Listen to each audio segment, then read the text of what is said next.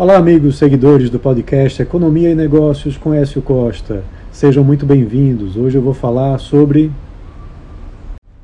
a Petrobras que abandonou o, a paridade de preços de importação do petróleo e anunciou uma nova política de preço para os combustíveis.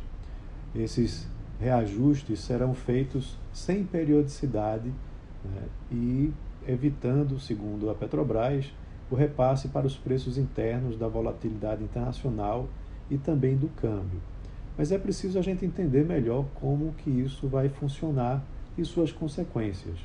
Né? Segundo a nota oficial da Petrobras, a nova estratégia comercial vai usar duas referências de mercado: o custo alternativo do cliente, né, como valor a ser priorizado na precificação, e também o valor marginal para a Petrobras. Com relação ao custo alternativo do cliente, serão levados em considerações uh, os fornecedores dos mesmos produtos ou também de produtos substitutos.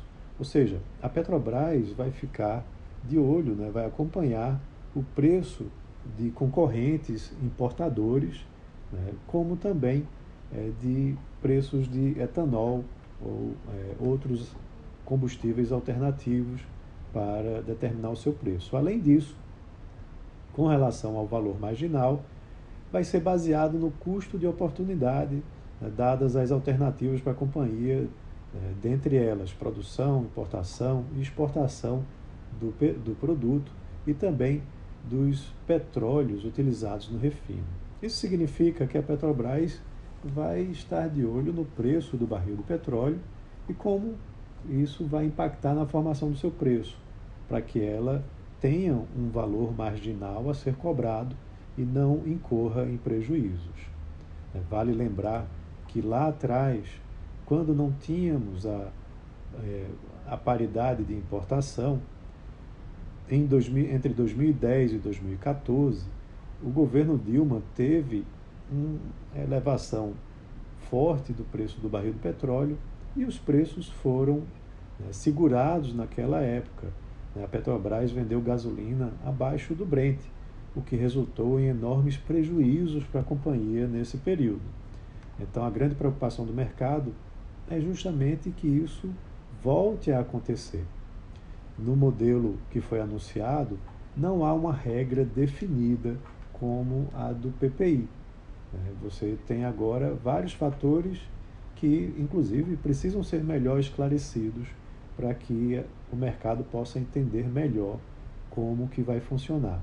De todo jeito, o comunicado fala que há, um, há uma manutenção né, do planejamento de investimentos da empresa e, com isso, se espera né, que a Petrobras vol, é, continue tendo resultados positivos, né, até mesmo na sua política de preços, para que possa viabilizar esses investimentos futuros.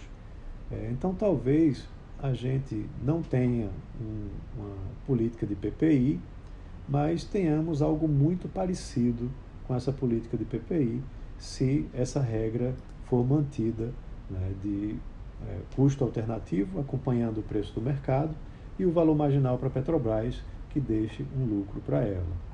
É, caso isso não aconteça, você também tem sérios riscos de desabastecimento no mercado, porque se os preços praticados for, ficarem abaixo dos preços internacionais, abaixo do preço do barril do petróleo, os importadores não farão a importação desses produtos.